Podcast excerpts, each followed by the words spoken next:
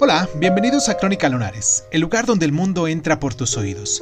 Yo soy Irving Sun y en nuestra sección del día de hoy vamos a hablar de Tess, la de Los de Urbide, de Thomas Hardy.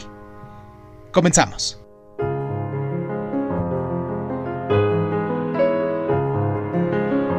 La novela de Hardy es tan famosa por su heroína como por su conocida trágica historia. Y Tess aún sigue siendo una lectura conmovedora y absorbente. Rechazada por la crítica tras su publicación en el año de 1891 por su inmoralidad, la novela nos narra la vida de Tess Duberfield, cuyo trato injusto a mano de los hombres acaba por abocarla a una horrible caída.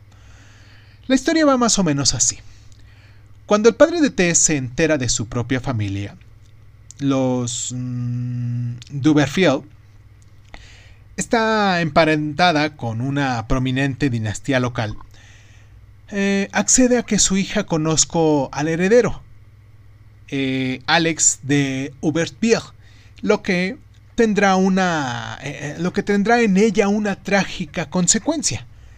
Em, Alex seduce a Tess, pero pronto la abandona dejándola embarazada.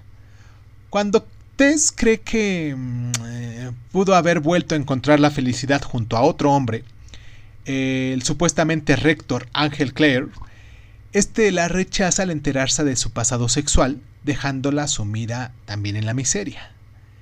Y pues en Tess, Hardy nos presenta un mundo en el que el espíritu humano se ve maltratado por la fuerza, ya no del destino, sino de la jerarquía social.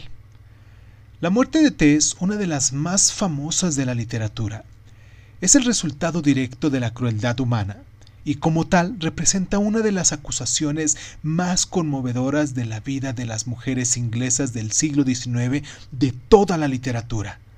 La maestría de Hardy está en presentar una historia de desgracias que, escrita de otro modo, sería casi insoportable de leer y evocar en el lector un profundo sentido de la belleza y humanidad, incluso en medio de la crueldad arbitraria.